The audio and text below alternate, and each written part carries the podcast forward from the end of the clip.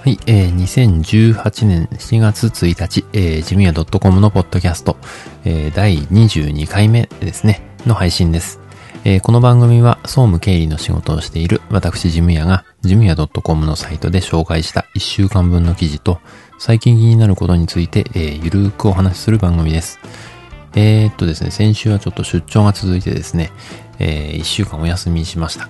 えー、久しぶりのね、収録ですが、えー、記事が4つ溜まってますね。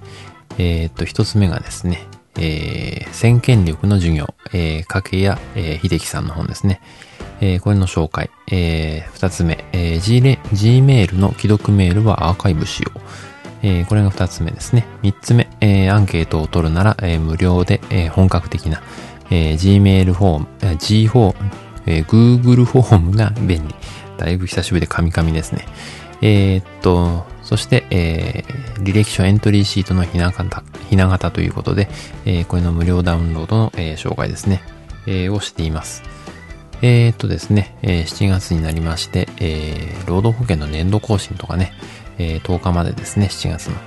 えー、やっているところは忙しい時期じゃないかなと、えー、思います。えー、あとは、ボーナスとかね、あの、計算とか、えー、始まっているところもあるんじゃないかなと思いますが、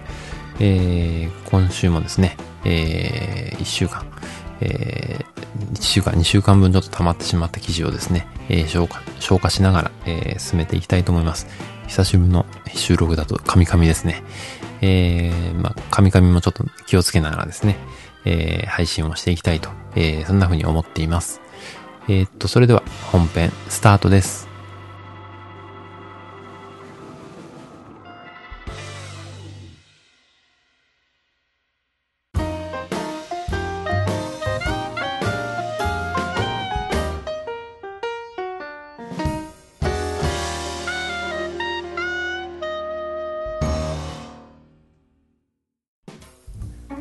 はい、えー、本編一つ目の記事の紹介ですね。えー、先見力の授業という本ですね。掛谷秀樹さんの著書の本ですね。えー、これの紹介をしたいと思います。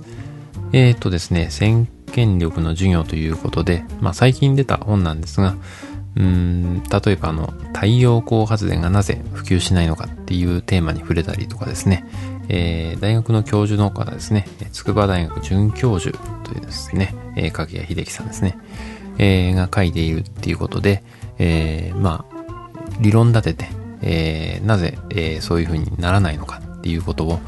まあ、一般的ななんか常識にとらわれずですね、え、自分で計算して、え、確認してですね、で、え、やっぱそうだよねっていうところ、あの、事実とはちょっと違うように報道されてるよねとか、え、解釈してるよねっていうところを、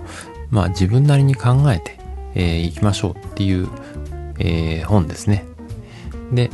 えー、最初の1ページをめくるとですね、えー、今から100万円の価値がある話をしようというデカデカとあの書かれた、えー、ページからスタートします。えー、やっぱね、あのメディアの報道の中では、えー、誤った情報というかね、あのメディアのスポンサーに対して有利な情報がこう流れがちなので、実際にこう自分の目で、えー、耳でえー、そして、えー、今まで習ってきた、えー、なんていうのかな、数学とか、えー、科学とか物理とかそういった知識をですね、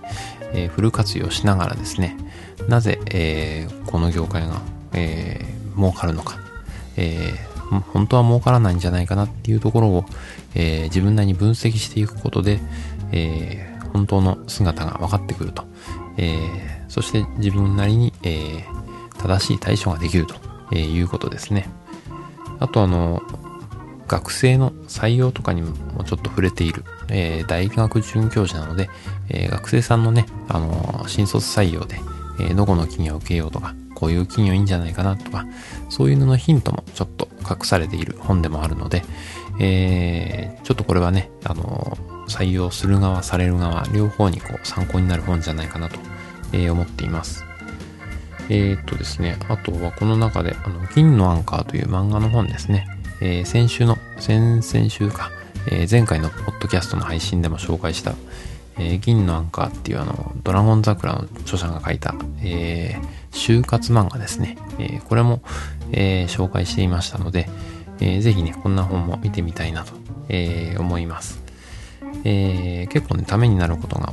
多いけど、えー、あっさり、あっさり読めたっていう感じですかね。スラッと読める本なので、えー、おすすめですね。えー、ぜひですね、あのー、100万円の価値があるかどうかはあなた次第ということなんですが、えー、ぜひね、あの、読んでみて、えー、自分なりの分析力というかね、えー、自分でこう検証していく能力を、えー、身につけていこうということでとてもいい本だと思いますので、えー、ぜひあの読んでみたらいいんじゃないかなと、え、思って紹介しました。えー、先見力の授業、掛谷秀樹さんの、えー、本の紹介でした。はい、えー、本編2つ目の記事の紹介です。えー、Gmail の既読メールはアーカイブしようということで、えー、まあ普段ね、あの使っている、私は Gmail をメインに使っているんですが、えー、これをですね、まああの、アーカイブしていこうということで、えー、まあアーカイブって言ってもね、あの、どう、それをやることでどうなるかっていうと、ただ見えなくなるだけなんですね。えー、削除とは違って、えー、非表示にされるっていう感じですかね。メールは、あの、すべてのメールで検索すると表示されるんですけど、えー、最初に開いた時にパッと表示されない、リストの中に出てこないっていう機能が、えー、アーカイブですね。です。えー、まあ、仕事でね、あの、使うメールとか、あの、プライベートで使うメール、結構あの、うん、なんていうのかな、えー、DM みたいなね、ダイレクトメールみたいな、そういういらないメールが割と多く来たりします。まあ、そういうのをね、あの素早く削除していく、えー、悩んでもアーカイブしていけば、えー、すっきりした、あの、メールの確認がね、えー、すぐできるっていう、えー、最初の画面になりますんでね、えー、ぜひね、そんな工夫をしてみたらどうかなと、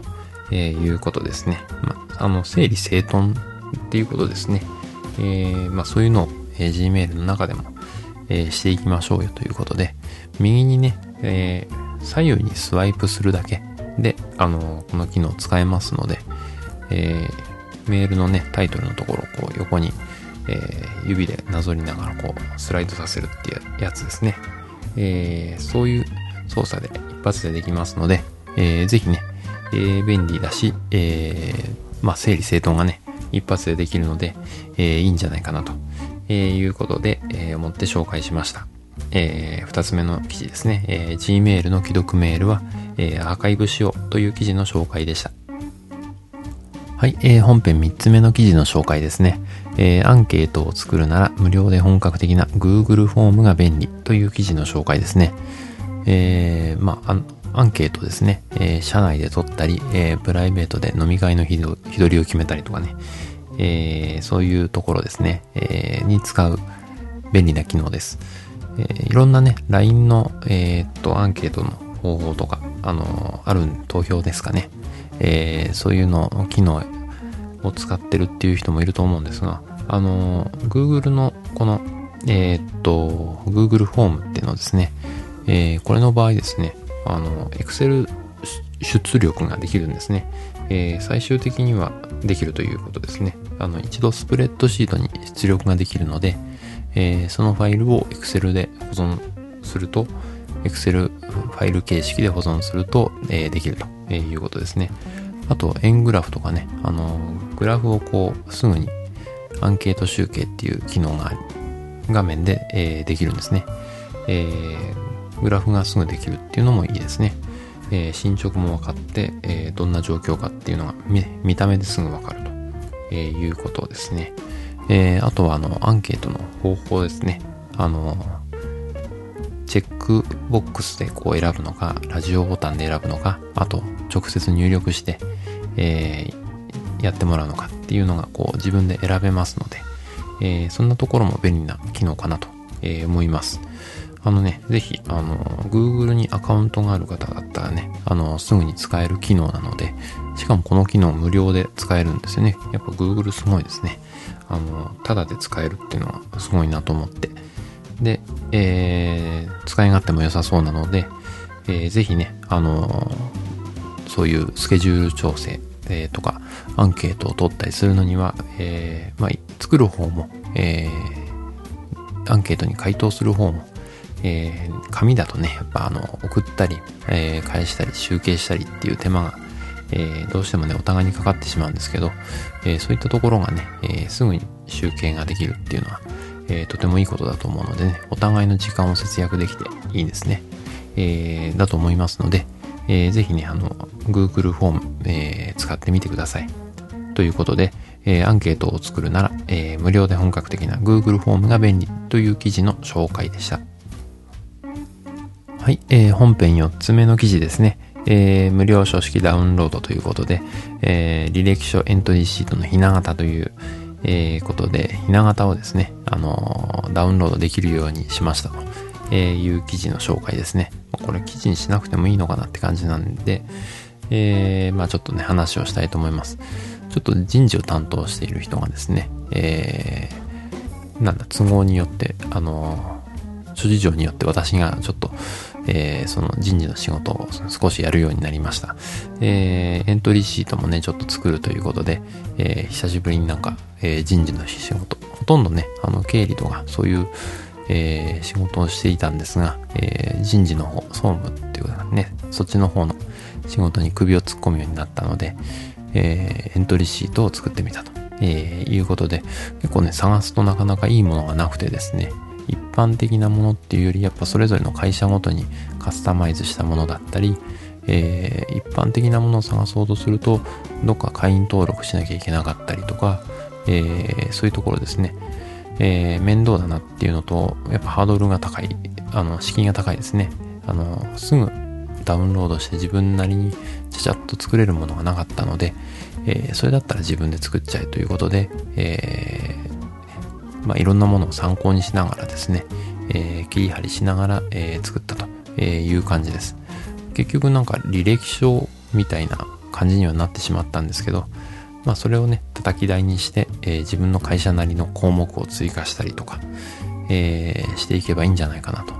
えー、思って、えいます。あの、まあ、帰省先のね、住所とか入ってるところがやっぱエントリーシートっぽいなっていう感じですね。えー、あとは、えー、メールアドレスの項目ですかね。そういったところも、えー、入っています。えー、あとは、そんなに変わったところはないですかね、それ以外は。うん。えー、まあ大体それが履歴書と同じような、えー、形なので、あの、ぜひね、あの、採用担当で、えー、エントリーシートをちょっと自社のオリジナルのものを作りたいとか、えー、そういった人には、えー、まあ、ちょっと使っていただきたいというか、えー、まあ、叩き台にして、えー、自分なりの、えー、自分の会社なりの、えー、エントリーシートを作れればなと、えー、思って紹介しました。ということで、えー、無料書式のダウンロード、えー、履歴書エントリーシートのひな形の記事の紹介でした。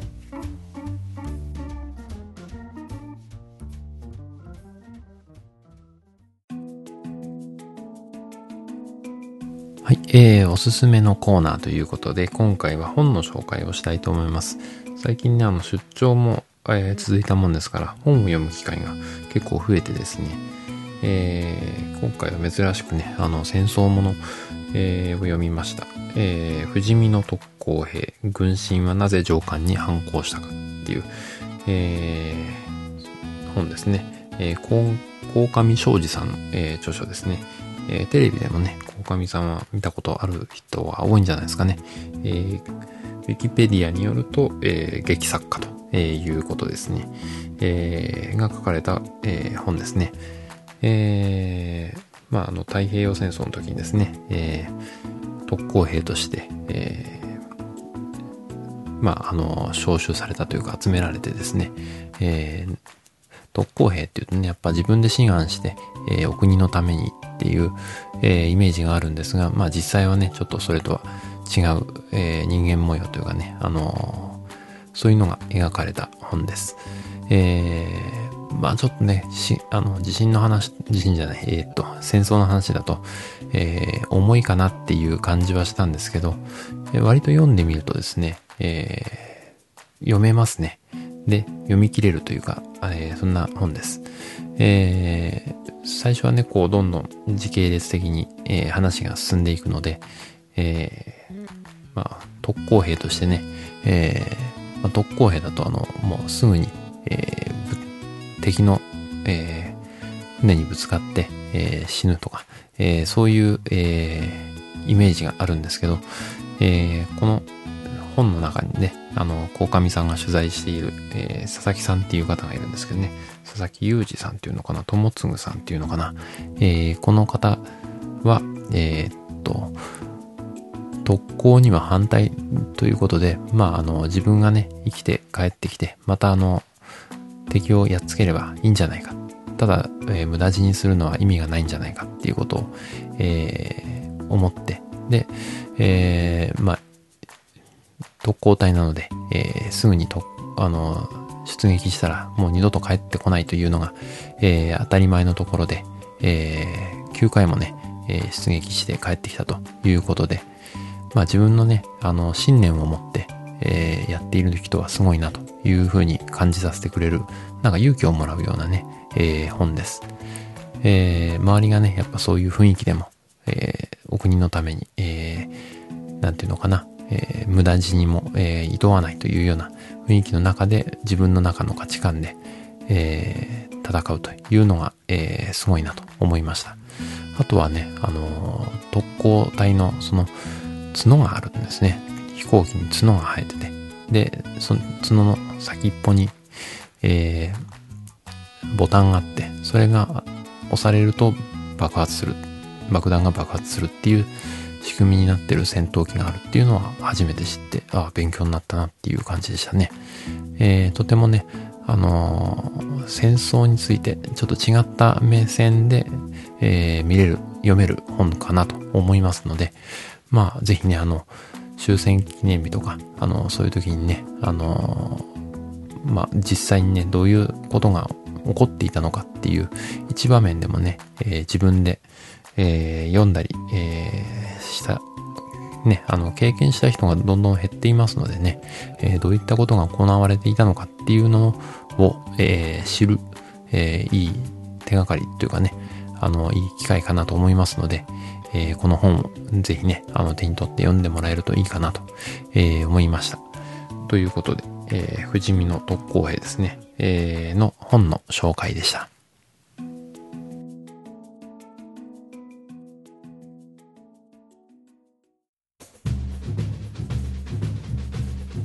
はい、えー、ジュミア .com のポッドキャスト、えー、最後までお付き合いいただきありがとうございました。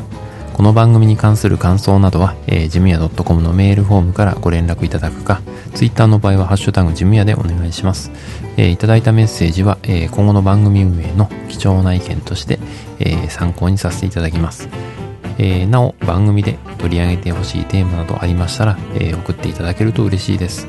えー、iTunes にも登録していますのでね、え、そちらにレビューをいただくと、え、嬉しいです。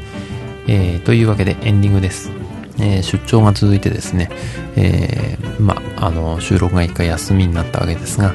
え、ま、いつもとね、違う、う生活リズムでこう動いたり、え、いつもと違ううベッドで寝たりとか、そういうのは、やっぱあの、精神的にも肉体的にもなんか疲れる年頃になってきたなというのを実感しました。えー、まあね、普段と同じ生活リズムを心がけて、あの、何事も、えー、やっていればいいんだろうと思いますが、えー、そんなところでね、あの、出張に行くときは、あの、皆さん気をつけてね、リズムと同じリズムでこう動ければ、えー、疲れも少し減るんじゃないかなと、えー、思いました。ということで、ちょっと暑い日がね、続きそうですけど、えー、体には気をつけていただいてですね、えー、今週もいい1週間をお過ごしください。えー、ではでは。